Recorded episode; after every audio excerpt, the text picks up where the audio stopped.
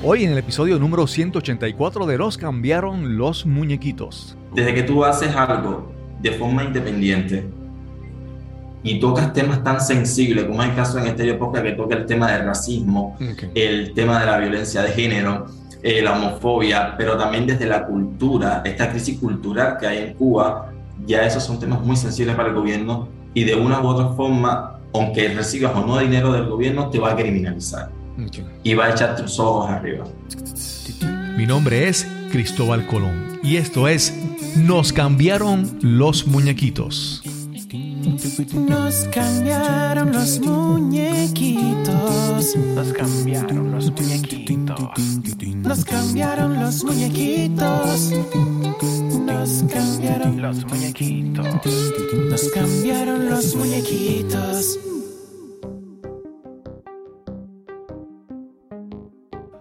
Gracias por acompañarnos en este episodio de Nos cambiaron los muñequitos, el podcast donde hablamos sobre cómo manejar el cambio, cómo adaptarnos, cómo reinventarnos. Este es el episodio número 184, el primero de este nuevo año 2022. Y quiero aprovechar esta oportunidad para desearte infinitas bendiciones para que en este nuevo año alcances tus metas, hagas tus sueños realidad y tengas una vida plena. En esta ocasión tengo la oportunidad de conversar sobre un tema que hace tiempo quería tocar, el podcasting en Cuba. Te presento a nuestro invitado de hoy. Eh, hola, soy Raúl Soule López, vivo aquí en La Habana, Cuba y soy podcaster. Raúl Soublet López es un educador y podcaster cubano pude conocer sobre su proyecto en Stereo Podcast cuando fue nominado a los premios Latin Podcast Awards 2021 y se llevó el galardón de Podcast Revelación de Cuba. Raúl es un ejemplo a emular. Muchas veces tenemos ideas e intenciones de crear algún proyecto y aún teniendo los recursos, la tecnología y la capacidad de expresarnos como querramos, no lo hacemos.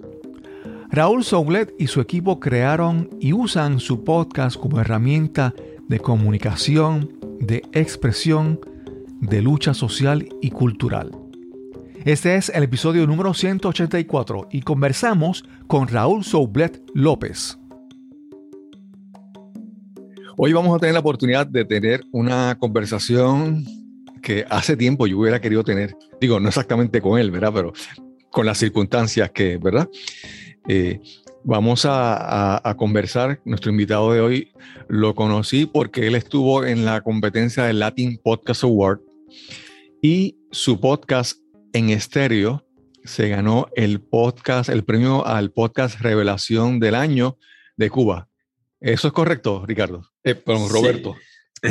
Raúl. Raúl. Tranquilo, sí, sí, es correcto. Ok. Eh, Raúl, háblanos un poco primero de, de, dónde naciste, qué estudiaste, háblanos un poco sobre tu, tu, trayectoria.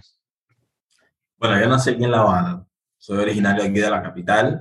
Eh, estudié maestro, de hecho soy maestro primario de profesión, en este momento estoy dando clases de informática y he hecho muchas cositas por ahí eh, en mi vida, estudiando un poco de francés, un poco de teatro, eh, realización audiovisual, pero de profesión soy maestro. Okay. Ahora también acti haciendo activismo social desde el año 2017. ¿Y qué, qué asignatura tú, tú, enseñas allá en Cuba? Bueno, yo enseñaba eh, de todo, matemáticas, español, historia, pero ya hace como cuatro o cinco años para acá estoy dando solamente clases de informática. Ok, ok. Obviamente si tienes, eh, estás dando clases de informática, pero yo veo en ti una serie de intereses, ¿verdad? Del arte, de, de, de performing, de todas esas cosas. ¿Cómo surge en ti ese, ese, cómo tú descubres esa faceta en ti? Desde niño, ¿cómo? Desde niño, en la primaria. Cuando estaba en la primaria jugaba mucho eh, a las aventuras y cosas de esas que, reproducíamos a través de, los, de las series que veíamos en televisión, que uno quería ser el, protagonista, el héroe y, es- y esas cosas. Y ya en la secundaria, cuando nos decidíamos a escoger una carrera para poder estudiar y poder desempeñar años después, eh, quise estudiar eh, teatro.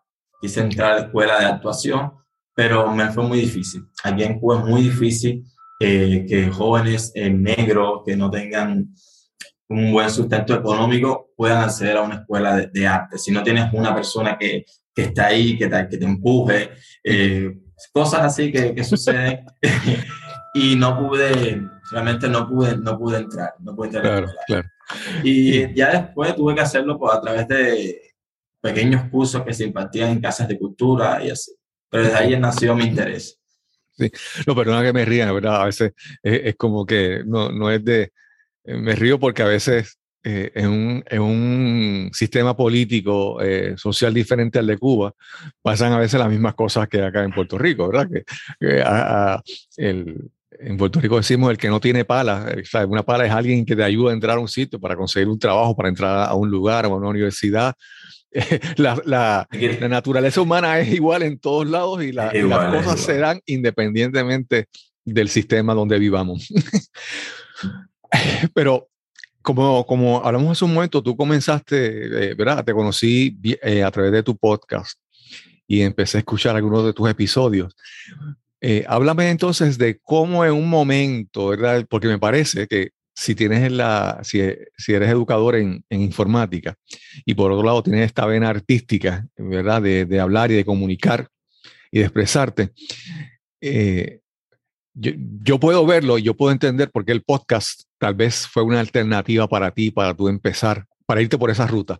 Háblanos entonces sobre el proceso de cómo se da crear el podcast o si es el primer invento que haces o anteriormente has tenido algún otro, de otro tipo de proyecto, ¿verdad? Digital.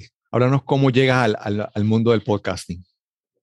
Bueno, a ver, yo llegué, yo principalmente no sabía que este mundo existía.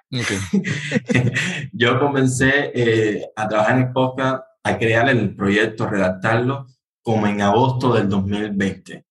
Media, eh, la pandemia fue la que me llevó a hacer esto. Yo antes de la, ante la pandemia yo estuve haciendo mucho activismo social, no hacía nada eh, digital, apenas estaba aprendiendo unas cositas sobre ediciones de video y cosas así, pero no era algo que, que le dedicara tiempo. Al verme encerrado con esto de la, del aislamiento social, eh, todos estos problemas que están surgiendo en Cuba, yo quise expresarme, buscar una vía, una herramienta para poder continuar expresarme, para poder seguir enviando los mensajes a, la población cubana y cosas así. Y es cuando yo me encuentro con un podcast eh, cubano. Lo empiezo a escuchar. ¿Cuál era ese podcast? Eh, se, eh, se, llama El Es un podcast, sí. Y a partir de ahí empecé a buscar, investigar un poco. Incluso estaba viendo, mi mamá estaba viendo una telenovela que se trataba de podcast y cosas, y cosas así. Y, y me interesó porque ay, son como así, estilo programas radiales por internet. Me puse a investigar a ver cómo era. Busqué el programa de edición, Audition, lo encontré finalmente. Vaya, fue como que me cayó del cielo. Y dije, bueno, vamos, voy a empezar. Contacté con dos amigas, eh, ella me dijeron, bueno, vamos a echar para adelante y vamos a ver qué sale aquí. Claro. Y entonces el 2 de octubre es que nace en Estéreo Podcast. Pero fue... Octubre de 2020. sí, octubre de 2020. Sí, sí, que empezaste en agosto y fue como que eso fue ahí rápido. Exacto, incluso no fue, no tenía como una línea profesional, como si vamos a, eh, a pensar, nos llegamos, eh, no sé, a, los Latin Podcast, porque ni, siquiera tampoco sabía que eso existía. y para mí todo eso fue, fue nuevo. Y, y entonces empezamos, empezamos a hacerlo y así fue como llegamos nosotros por el calor de la pandemia, por el aislamiento. Que grabar cada episodio fue difícil porque cada uno en su casa, teníamos que pasar los audios por WhatsApp, fue todo una, fue toda una locura, pero muy lindo. Claro, claro. Y como te digo, yo, eh, bueno, en mi, trasfondo, yo por muchos años pues estuve activo en la espeleología, en exploración de cuevas. Y en, Cuba, pues la espeleología es algo pues muy, muy destacado, ¿verdad? Eh, yo en el 95 visité Cuba y creo que estaba en medio del periodo especial, ¿verdad? Sí, tenía como dos años. Sí. Y entonces, eh, lo que te quiero decir es que Cuba, a veces uno puede pensar que alguna, algo, algo sencillo, vamos a decir, ah, yo me voy a conectar ahora a Zoom o, voy a conectarme con otra persona. Muchas cosas que parecen eh, sencillas o accesibles para personas fuera de Cuba, en, en Cuba son más, más, más eh, difíciles. Yo recuerdo, por ejemplo, con el mundo de la espeleología, de exploración de cuevas, uno dice, ay, pues yo pues, necesito comprar una lámpara, ¿verdad? Y entonces, pues tal vez voy a una tienda o busco algo y yo recuerdo haber ido en Cuba y allá muchas de las cosas eran hechos eh, por cubanos, hechos eh, de manera artesanal, ¿verdad? Eh, muchos de los equipos. Entonces, por eso te quiero resaltar para la audiencia que posiblemente muchas, muchas personas no, no puedan entender es la complejidad de grabar eh, un podcast cuando hay distancia, cuando hay una pandemia, cuando estás en Cuba. Háblanos un poco más sobre esa, sobre esa complejidad y sobre las personas con las que escogiste para que participaran en tu proyecto. Bueno, sí, eh, realmente es muy complejo. Principalmente nosotros en Stereo Podcast no contamos con eh, todo ese equipaje, toda esa herramienta para, para, que el audio salga lo más limpio posible, con la calidad que, que los requiere. No, nosotros no contamos con eso. El micrófono nuestro es una balita que utilizamos para entrevistas de video y con ese mismo nosotros utilizamos también para hacer estos, estos podcasts. Eh, no contamos con un estudio, eh, tenemos nuestra laptop, claro, ahí donde editamos, pero igual es muy, pasamos mucho trabajo. También con esto de, de la internet, a la hora de, de contactar con una persona, que no, nosotros no tenemos la, la oportunidad de llegar por la distancia, o vamos a estar fuera del país, o en el mismo país, pero en otra, en otra ciudad. Y entonces los eh, el costo de internet a la hora de mandar el audio, a la hora de descargar, eh, ahora estamos más o menos como eh, viendo de qué manera podemos hacer grabar de esta forma que lo estamos haciendo tú y yo ahora. Pero igual, eh, tenemos mucho miedo, tenemos mañana nuestra primera entrevista, pero eh, no sabemos cómo vamos a salir, si la conexión nos va a acompañar, porque esa es la otra. Y cosas así, es muy complejo para nosotros. Principalmente para personas que eh, emprenden de forma independiente, las personas que de bajos recursos porque sí, hay podcasters en Cuba que, que cuentan con eh, el equipo, pero claro, ya hay toda una cosa detrás, ya están los, eh, los que sí tienen para poder eh, costearse eso, o los que tienen apoyo de otras personas, pero hay muchos que no, hay muchos que salen más, como diríamos, más rústico, más... más claro, no sé. Sí. Raúl, perdona que te hable de esto, es que en de ocasiones has mencionado de que algunos tienen eh, la capacidad de tener mejor equipo y, ¿verdad? Me hablas sobre unas diferencias, vamos a decir, de, capacidad económica. Entonces uno pensaría que en Cuba eso no sería algo, no sé cómo, cómo y, perdona, ¿verdad? Que, que, es que esto, estamos buscando entender todo esto y conocer lo más posible sobre tu podcast y sobre la situación del podcast en, en, en Cuba. Yo, por ejemplo, de, te puedo decir que lo que yo he visto, yo he visto en YouTube, hay un youtuber que se llama, creo que es Pedrito el Paquetero, y yo he visto que hace unos videos en, en Cuba, pero de alguna manera yo veo que él tiene, hace hasta promociones en sus videos, pero de personas fuera de Cuba, en, Florida. Aparentemente él tiene algún tipo de contacto, alguien que le facilita, alguien que le hace llegar dinero de alguna manera. Háblanos un poco sobre esa, sobre esa realidad, vamos a decir, si hay una diferencia económica entre algunas personas u otras, cómo se da eso, cómo te afecta en el podcasting. Háblanos sobre eso, por favor. Bueno, las diferencias económicas en Cuba existen y en los últimos tiempos se ha agravado bastante, se ha visto, es muy notable esa eh, separación, esa desigualdad en la, en la, sociedad cubana. Hay muchos factores que te, que te muestran que, que hay una, una, realidad donde hay muchas personas que tienen diferencias, hay mucha desigualdad. Eh, con este ejemplo que tú me decías de Pedrito el Paquetero, eh, en relación a nosotros en Estéreo Podcast u otro, sí ocurre porque primeramente o no tenemos los contactos eh, indicados para poder que nos puedan ayudar o simplemente nuestros temas mm, de cierta forma no interesan a otras personas.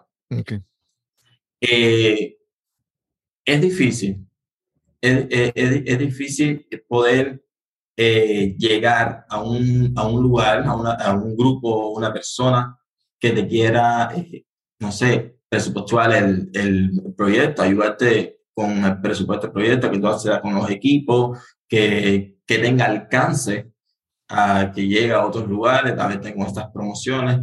Eh, es muy difícil. Por ejemplo, aquí en Cuba, cuando un proyecto independiente eh, aspira a un fondo, ahora mismo yo voy a aspirar a un fondo de, no sé, de la embajada de, digamos, de, de Noruega, por decirlo, por decir un mm. país, para tener un fondo para el proyecto en Estéreo Podcast es complicado porque el gobierno empieza a criminalizar este proyecto, porque está recibiendo dinero del extranjero. Pero estoy hablando de, de, una embajada y, y, puede ser que, que no pase, puede ser que no pase, pero si es de un tercero, de una persona de X de Estados Unidos, ya decriminaliza el proyecto. Entonces hay muchas personas, muchos podcasters que no eh, buscan ese tipo de ayuda, otros que sí lo hacen y buscan la manera de que no sea eh, tan visible para las autoridades cubanas. Okay. Pero... Raúl, eh, te criminalizan el, el contenido por, vamos a decir, por la persona que te ayuda o también te, te, puede, te criminalizan más por el contenido, el tema, los temas que tocas en tu podcast? Que, que, o simplemente por ya tener interacción con alguien fuera de Cuba ya, ya te, te, te causa problemas? A ver, eh, yo te estoy hablando desde mi experiencia de vida. Claro, claro, Yo comencé el activismo en el año 2017, te decía, y, y en esa fecha ni pensaba en los podcasts. Y ya eh, mi activismo social, a ser independiente, al no estar eh, con la misma línea de una institución, de no estar apoyando el discurso del gobierno, sino ir, no ir en contra, sino estar allí cuando hagan algo que no va, ahí yo voy a estar diciendo eso está mal, ¿vale? Claro, claro. Desde ese primer momento ya las autoridades te, te echan el ojo arriba. Okay. Te empiezan, no te molestan desde ese inicio, sino te están observando. Ya llegará un punto donde ellos te van a citar para una entrevista, para conversar contigo y a partir de ese momento comienza todo un proceso de represión contra la persona. Yo he recibido todo tipo de, de, de represión. Okay. Mucho. Si hablamos de eso, ¿para qué? Vamos, y entonces, eh, no desde que tú haces algo de forma independiente y tocas temas tan sensibles, como es el caso en este época que toca el tema del racismo, okay. el tema de la violencia de género, eh, la homofobia, pero también desde la cultura, esta crisis cultural que hay en Cuba, ya esos son temas muy sensibles para el gobierno y de una u otra forma, aunque recibas o no dinero del gobierno, te va a criminalizar okay. y va a echar tus ojos arriba. Ah, hay, hay, muchos temas que me mencionaste ahí que, que, es lo que quiero, que es lo próximo que queremos tocar, ¿verdad? La parte de todos los, los temas que tocas en tu podcast. Pero mencionaste algo ahí que me sorprendió. Men mencionaste crisis cultural. Y yo todos los temas mencionaste, que mencionaste anteriormente, la homofobia, el racismo, discrimen, toda la, la violencia de género, todas esas cosas yo las puedo entender como problema, pero ¿qué, qué quieres decir exactamente con, con crisis cultural en Cuba? Bueno, en estos momentos en Cuba hay un gran problema con esto de la, de la ideología, de los que están o no están con el gobierno, okay. o los que ellos dicen que son imperialistas y cosas así. Y eh, en este momento hay muchos artistas que están siendo eh, asediados por el régimen, por el gobierno cubano. Ahí tenemos eh, un, eh, un, artista visual, eh, Luis Manuel de Alcántara, que está preso en estos momentos desde la protesta del 11 de julio. Tenemos a Michael Osorbo, que es un rapero, recientemente acaba de ganar eh, dos Latin Grammys por la canción Patria Vida. Un hombre está enfermo en estos momentos y está detenido eh, artistas que han tenido que salir exiliados de Cuba por la represión. Entonces, toda eh, esa parte, pero también que usa el gobierno cubano la cultura para arremeter contra el, aquella, aquel sector de la sociedad que siente. Ya en noviembre del año pasado, se va, va a cumplir ahora un año, se llevó a cabo un, un plantón, una, eh, un grupo de jóvenes, mm. muchos jóvenes, cientos de jóvenes, se congregaron frente al Ministerio de, de Cultura, exigiendo al ministro de Cultura a, eh, un diálogo, un diálogo que permita que todos los sectores de, de, la cultura, de todas las ramas, estén en un mismo sitio sin importar cuáles son sus diferencias eh, políticas. Diálogo que no surgió, todo fue una falacia, todo fue un teatro, lo que se armó después del 27 y toda la represión que trajo eh, consigo desde el 27 de noviembre de 2020. Okay. Sí, históricamente, obviamente, pues todos conocemos muchos artistas súper conocidos y grandes, grandes compositores, grandes cantantes de Cuba, eh, como, Silvio Rodríguez, obviamente, que, ¿verdad? Eh, Pablo Milanés, y hay muchos otros que son, son verdaderamente grandes artistas, pero que sabemos que, que, que su apoyo al, al, al, gobierno, su apoyo a la revolución, pues obviamente le, le facilita el, el, acceso a, pues, al mundo exterior a, a, expresar su arte. Cuando contrario a, otra, a otros artistas que no, que no coinciden, pues obviamente se les va a hacer pues más, más complicado, más complicado todo eso. Raúl, en eso, disculpa que te interrumpa, en eso, en eso que decías de, de Pablo Minales, Pablo Minales es uno de los cantantes, eh, músicos, artistas que han estado al lado del pueblo. Ellos, desde las protestas del 11 de julio, que, se desató toda esa violencia, fue una de las primeras personas que se eh, pronunció y ha estado ahí al lado del pueblo en, todo momento. Qué bueno. Silvio Rodríguez, yo me caigo la boca con, con esa persona, porque lo que ha hecho para, para mí, él debería estar con el pueblo. Claro. Debería. Claro. No, y, y te pregunto esto porque eh, por ejemplo, es poca información la que uno recibe o en las noticias o en, periódicos sobre Cuba. Tal vez si yo me dedicara, si tuviera la intención de buscar por internet específicamente noticias de Cuba y buscar más de la actualidad, conseguiría y estaría más informado. Pero la, el, el, pueblo en general, los medios de comunicación principales, no están constantemente transmitiendo información de Cuba. Entonces, muchas de estas cosas que estás mencionando para mí son nuevas y así para muchas personas, ¿verdad?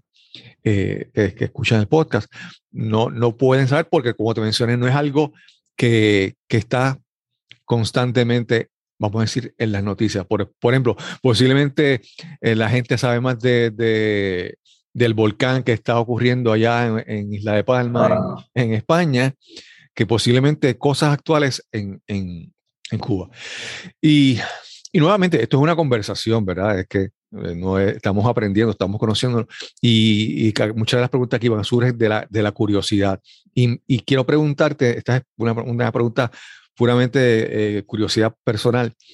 Cuando con el, ah, por muchos años, por décadas, Fidel Castro es la figura principal en Cuba, ¿verdad? Y ante su muerte, ya, ya él, de repente ya no estará al frente, pues empieza a haber una serie de cambios, personas, ¿verdad? Y te pregunto si realmente al ya no estar la figura de Fidel Castro, ha habido un cambio palpable en la vida cotidiana para, para los ciudadanos en, en, en Cuba.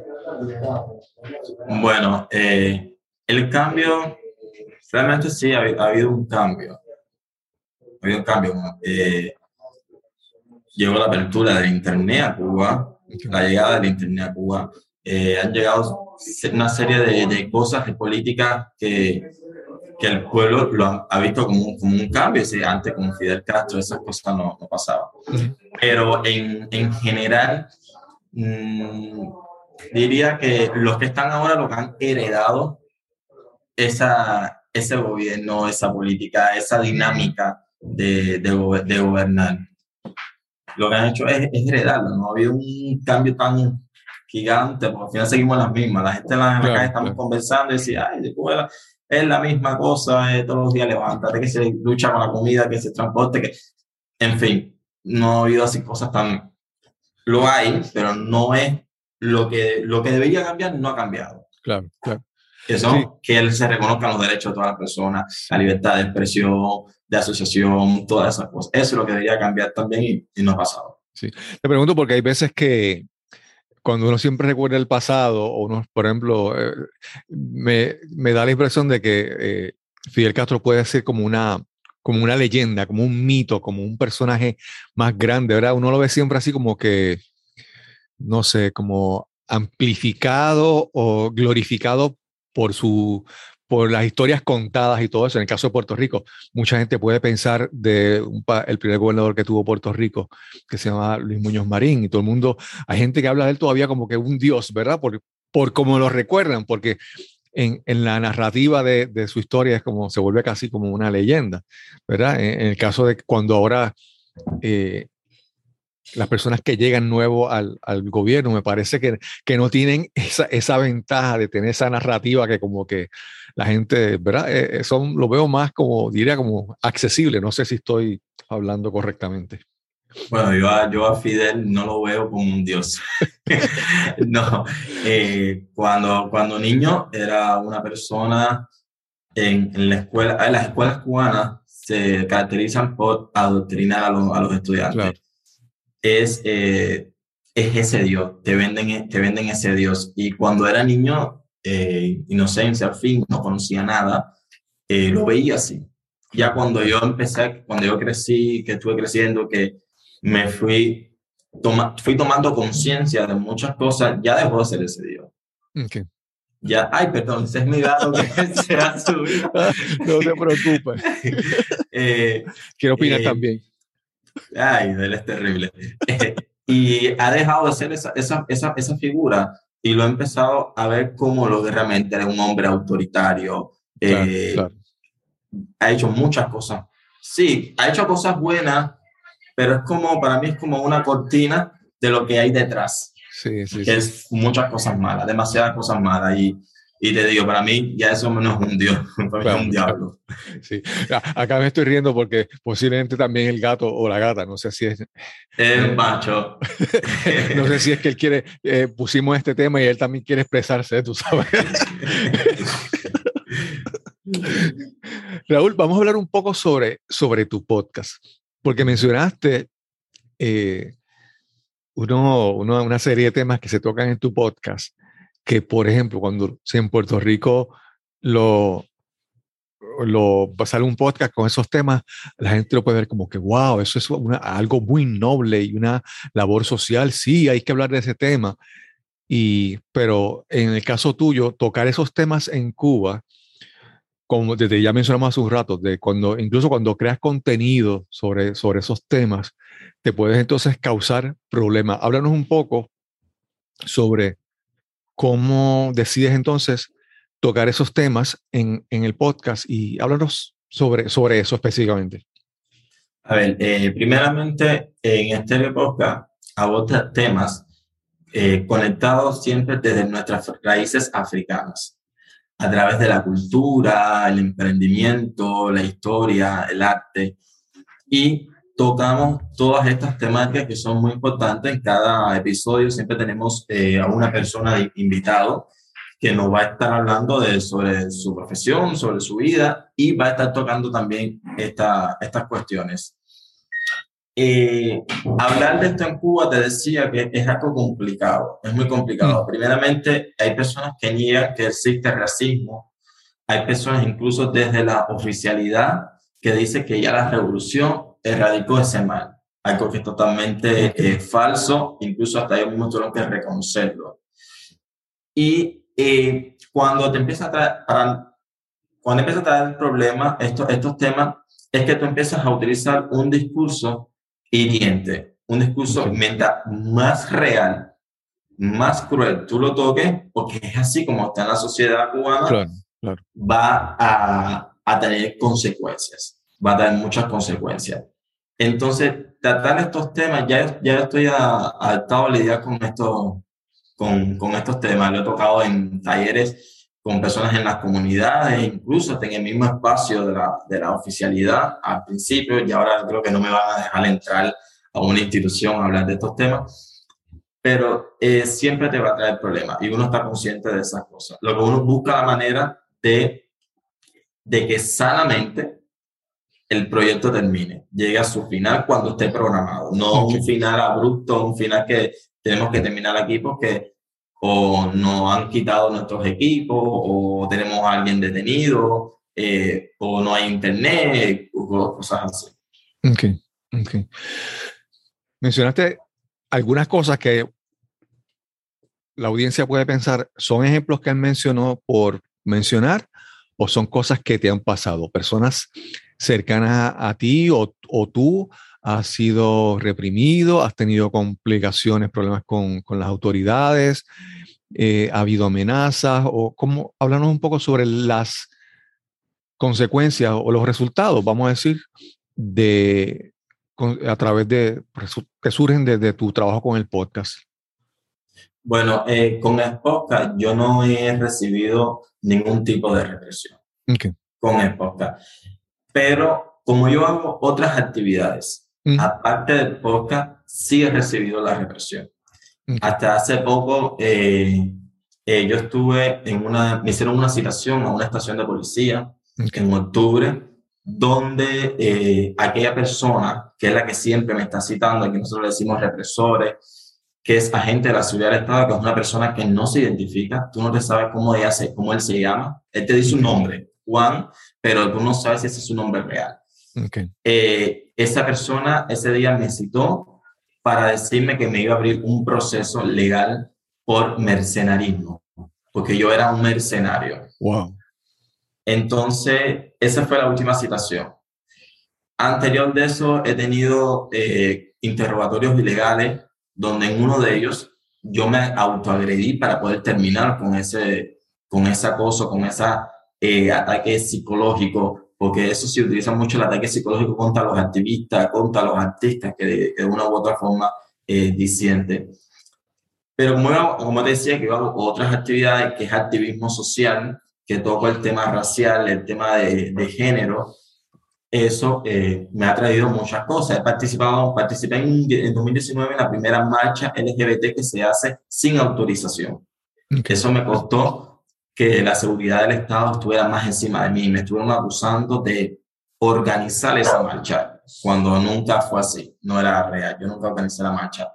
Pero de mis viajes de, de preparación, de, de talleres, de, de mis viajes, hasta incluso personales, me han dicho de que son pagados o que yo recibo dinero de organizaciones internacionales para eh, como para poner difícil la cosa en Cuba cuando no es así. Claro, sí, sí, Cuando no es así, no recibo dinero, nadie me paga, yo mi activismo me lo costeo yo con mi propio salario de mi trabajo como maestro. Yo hago activismo, eh, nadie me tiene que decir lo que tengo que decir yo sé lo que tengo que decir, yo sé cuándo tengo que expresarme. Entonces, eso ha traído una serie de, de, conflictos para mí. Sí, Raúl, yo no, yo no quiero que, esto suene a como que nos estamos enfocando en, en todas las cosas negativas de, de, tu podcast, pero yo quisiera que ahora me hablara sobre, sobre esas satisfacciones que tú has conseguido a través del podcast. Cuéntame qué, qué, qué ha sido para ti, e incluso si has tenido alguna experiencia que tú dices, wow, esto ocurrió por el podcast. Obviamente, eh, me imagino que el Latin Podcast Award eh, por revelación, eh, podcast Revelación de Cuba es uno de esos, pero hablamos sobre el lado positivo, las experiencias, la, la gratificación que recibes por trabajar con, con, este podcast. No sé si todas las personas con las que tú has trabajado en el podcast que has entrevistado son personas que, que conoces o has conocido personas nuevas a través de tu podcast.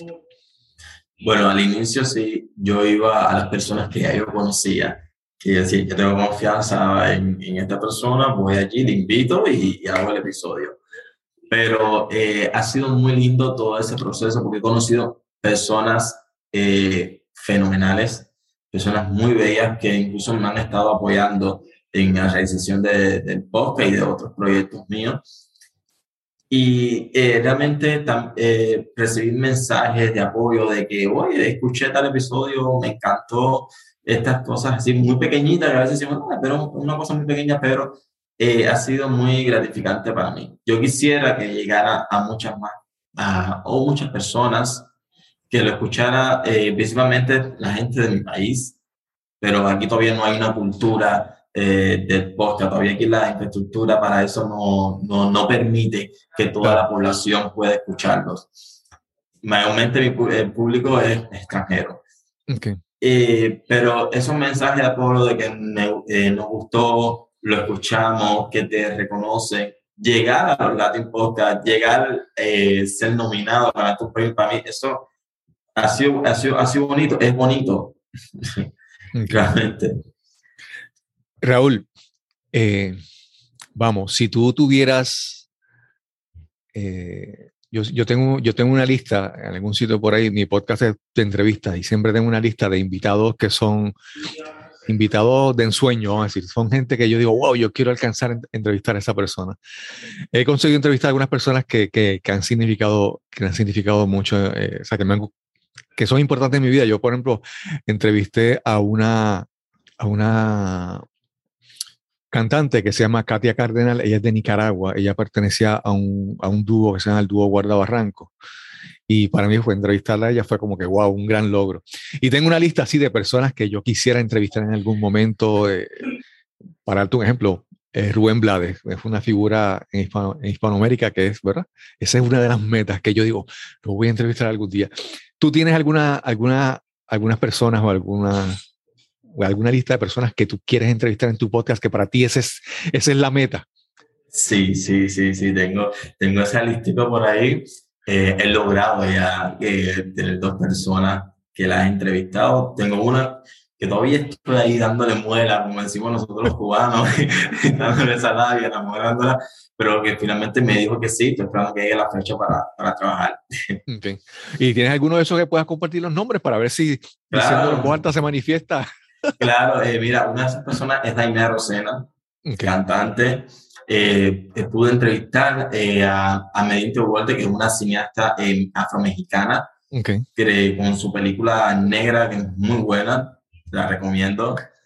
Y tengo eh, a una persona que todavía la tengo desde la primera temporada, desde okay. que comenzamos, es Aide Milanés.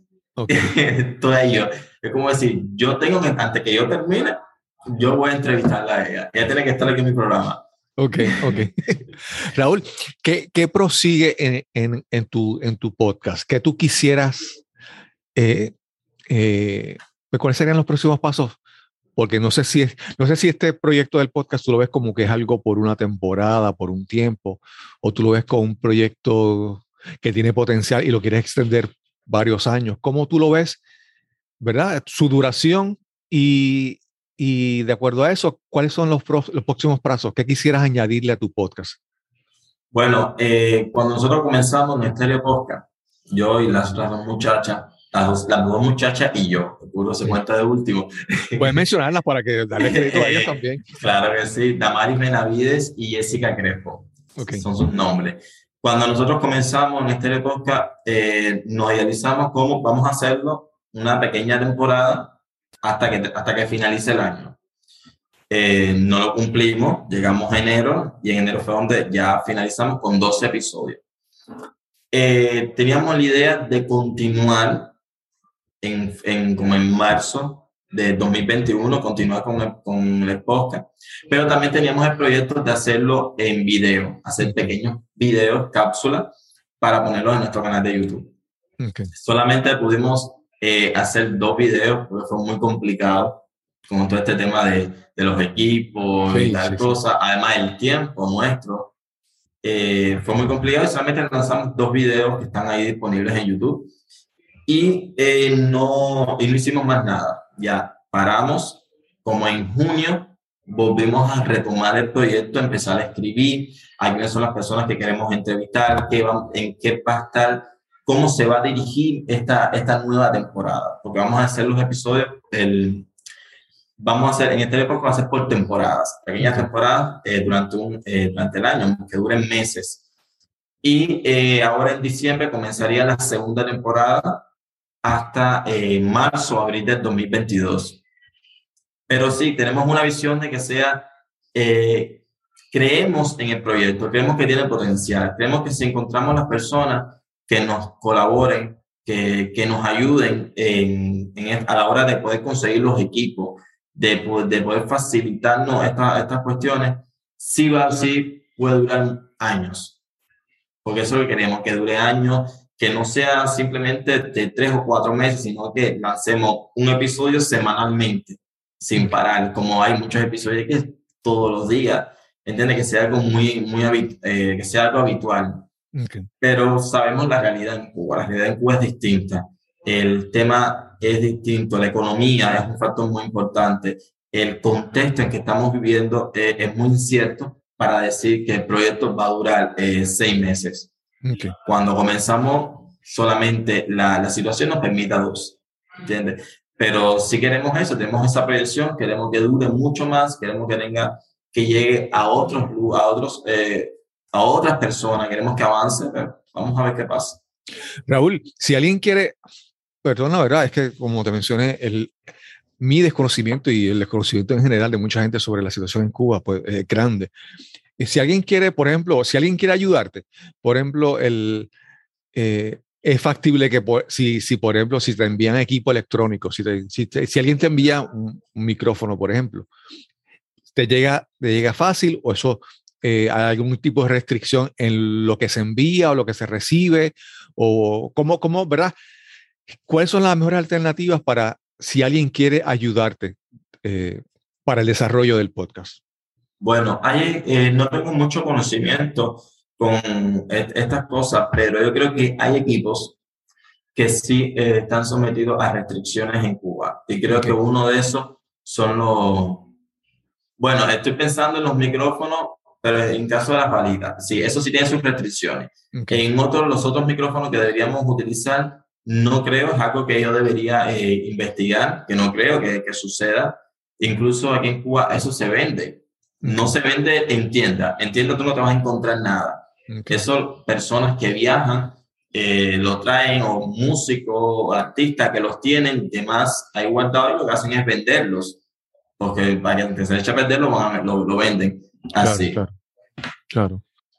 Raúl, a mí me, eh, hemos mencionado varias, varias, varias cosas, hemos mencionado eh, varios artistas y varias varias, por ejemplo, mencionaste una película. Me gustaría que después más adelante, si pudieras enviarme información de, de, de las cosas que has mencionado, para entonces incluir en las notas que las personas puedan conocer un poco más sobre ¿verdad? Lo, lo que has mencionado, la, la, la, los invitados que, que, ¿verdad? personas que admiras y, toda esa información para que la persona, las, las personas que nos escuchen tengan, tengan acceso a, a, ese, a esa información. Además, te quiero preguntar, el, el podcast, bueno, me, ya mencionaste que quisieras crear contenido en video. Yo sé que es muy complicado. A mí, por ejemplo, a mí para editar el audio es, una, es algo relativamente sencillo, pero editar video y cuando es video con más de una persona es más complicado todavía, ¿verdad? Pero entonces, aparte de crear video, ¿has, has visto, se te ha abierto la mente a otras ideas de desarrollar contenido digital para apoyar tu mensaje? Sí, yo he hecho, otra, yo he hecho otras cosas, otros videos. Yo eh, ahora mismo en Cuba estamos con esto del, del matrimonio igualitario, el código, la aprobación de un código de familia inclusivo, y yo estuve realizando una serie de cápsulas donde estuve visibilizando a familias homoparentales, a personas que apoyaban el matrimonio igualitario, incluso a personas que no lo apoyaban. Era necesario también escuchar esas opiniones. Y yo estuve realizando esos videos yo solo, los grababa, los editaba, están disponibles y he hecho, he hecho esas, esas pequeñas cosas. Claro, claro. Yo a veces pienso que yo, eh, obviamente, con, con, otras áreas, de, no, no, obviamente el mismo activismo que tú has tenido, pero en mi caso, yo he estado trabajando por muchos años en cierta labor voluntaria con otros grupos y siempre a veces la, la labor voluntaria, aunque es vamos, el activismo y todo eso, aunque es, ahí, ahí tú te enriqueces, ¿verdad? Tú, tú creces haciendo eso, pero siempre hay una realidad, siempre hay una realidad de que uno necesita el, el dinero y el, el, ingreso, ¿verdad? Para, incluso para seguir haciendo más labor social, ¿verdad?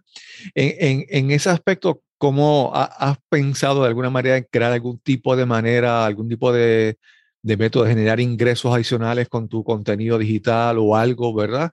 para poder apoyar lo que está haciendo, porque como te mencioné, ese, ese es el reto de que a veces, e incluso nos acostumbramos, a mí me pasa que nos acostumbramos a hacer eh, trabajo voluntario y después se me hace difícil hacer cosas que con las que yo cobre, porque ya tengo la mentalidad de, esa, esa, mentalidad de, hacerlo de manera voluntaria.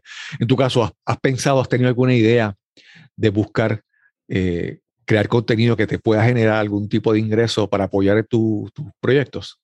Claro, sí, lo he pensado. Y en los últimos, después de, la, de haber recibido el premio de Latin al mejor, al premio Revelación Cuba. Sí, sí, Tenía momentos Latin Grammy en la cabeza. bueno, quién sabe, quién sabe pronto, pronto, vamos a ver. Eh, eh, revelación, a recibir el premio Revelación Cuba, eh, empecé como que a, a prestar un poco más atención a eso, a ver cómo poder monetizar el, el contenido, cómo poder tener ganancia para poder seguir haciendo activismo, incluso para poder seguir haciendo también el, el podcast. Y me lo he pensado bastante. Pero aquí, aquí como en Cuba, bueno, ¿cómo voy a monetizar? Aquí no tenemos acceso a bancos eh, en el extranjero. Es muy, es muy complicado con esto de la política de Estados Unidos, Cuba, eh, todo ese relajo que se tienen ellos. Y, eh, ¿cómo decir? Tendría que tener yo una persona en el extranjero que lleve una cuenta bancaria eh, no sé si a mi nombre, tendría que ir yo a ese país para que está mi nombre o, eh, o yo no voy, pero está ella, aquí es mi confianza, cosas así. Y es un poco difícil, pero me lo he pensado. Solamente es que aparezca y pueda hacerlo. Otra pregunta, Raúl. Eh, cuando tú dices, cuando tú tienes acceso a Internet en Cuba, tienes acceso a todas las plataformas, ¿verdad? Por ejemplo, tú puedes usar eh, estamos usando Zoom, en otro momento intentamos usar la plataforma Riverside. Eh, hay plataformas de, vamos a decir, de monetización, Patreon, que me imagino que ya ahí, por como hay recibir dinero y que la persona esté en Cuba, eh, tiene restricciones, pero en general, ¿tienes acceso a, a, muchas plataformas de, de, tecnología fuera de Cuba o tienes restricciones también en eso? Excepto con lo que, con lo que es monetario, vamos a decirlo. Bueno, yo te voy a decir que si no fuera por el VPN, ahora mismo yo no podría estar aquí conversando contigo. Ok, okay, sí, sí, sí. sí eh, aquí yo me paso el día entero conectado con un VPN para poder acceder a las plataformas que en Cuba no podemos. Primero están estas plataformas, que, que, es el caso de Zoom, que por política de Estados Unidos Aquí en Cuba no podemos utilizarla, pero están, ese, o están los otros sitios que el gobierno de Cuba no quiere que nosotros estemos. ¿entiendes? Entonces, si no fuera por un VPN, no entramos. Además de que también el problema de la, de la velocidad influye mucho. La velocidad influye mucho. Hay, momentos, hay cosas que realmente es muy difícil, muy complicado y, y no, y no puede entrar. Es, imposible. Me quedo. Claro, Raúl, si alguien quiere conocer un poco más sobre ti, si alguien quiere contactarte, alguien quiere conversar contigo, ¿dónde te pueden conseguir? ¿Dónde pueden escuchar tu podcast? Háblanos sobre, sobre eso. Bueno, si quieren escuchar en Estéreo Podcast, así se llama, en Estéreo Podcast, lo pueden encontrar en Facebook, tienen una página en Facebook, al igual que en Instagram, ahí está, y en YouTube tenemos también, y en Anchor, claro, en Anchor, ahí están todos los episodios eh, de Estéreo Podcast de la primera temporada y los algunos episodios que fuimos lanzando eh, de forma independiente. Si quieren contactarme a mí, pues me buscan en redes sociales, Raúl Soulet López, y ahí los voy a aparecer en Instagram, en Twitter, en Facebook. ahí estoy. Claro. Raúl, agradezco la, eh, la oportunidad de tener esta conversación contigo. Eh, siempre, muchas veces, a veces uno a veces, por ejemplo, en el caso, eh, iniciar esta conversación contigo, ¿verdad? Eh, por, eh, uno, uno está como que es una persona que no conozco, ¿verdad? Que estoy conociendo aquí, que vamos a hablar sobre su, su trabajo en Cuba y es como que es como tratar de buscar tener una conversación sin pisar los talones, sin, ¿verdad? Que es una conversación de, de enriquecimiento mutuo, ¿verdad? No, no es, nuestra intención de esta conversación es conectar a dos podcasters, un podcaster en Cuba o un podcaster en Puerto Rico, eh, tocar los temas que se toquen. No, no, esto no es un, no, queremos entrar en una parte de, de, la crítica a, a, tu país o, o, o, al gobierno que está en tu país. Simplemente esto es conectar dos personas, dos podcasters, un cubano, uno puertorriqueño, eh, como dice una canción que son Puerto Rico y Cuba de un pájaro a las dos salas, ¿verdad?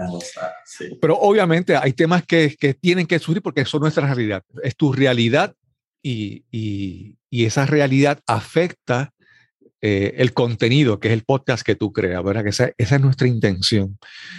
Eh, y, y, me encantaría que, que este episodio pudiera abrirte más puertas, de que más personas te escuchen, que escuchen tu podcast y busquen más podcasts de, de, Cuba y conozcan. Que hay muchos, hay muchos podcasts Cuba que están haciendo contenido eh, maravillosos que realmente deberían, necesitarían eh, visibilidad, de que las personas los conozcan. Claro.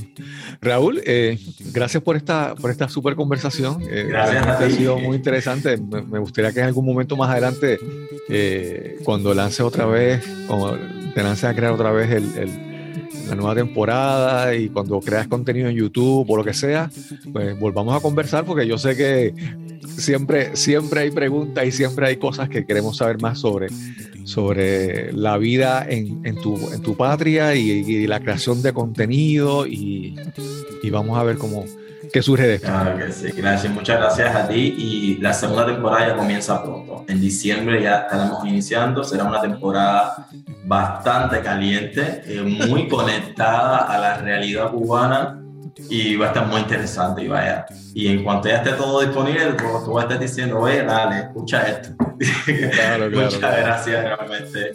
Al fin se nos dio la entrevista. gracias, Raúl. Quiero agradecer una vez más a Raúl Soublet López por esta interesante conversación que tuvimos hoy en este episodio. Mis disculpas por inicialmente confundir su nombre al principio del episodio, pero son errores que pasan.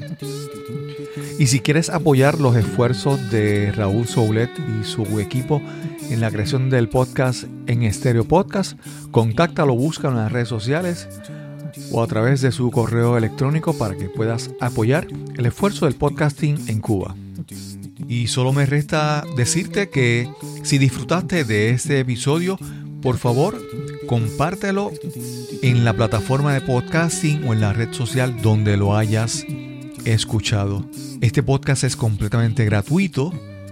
El precio es que lo compartas y riegues la voz con tus amigos y seres queridos. Y sin más que añadir, nos encontraremos entonces en el próximo episodio de Nos cambiaron los muñequitos. Hasta la próxima.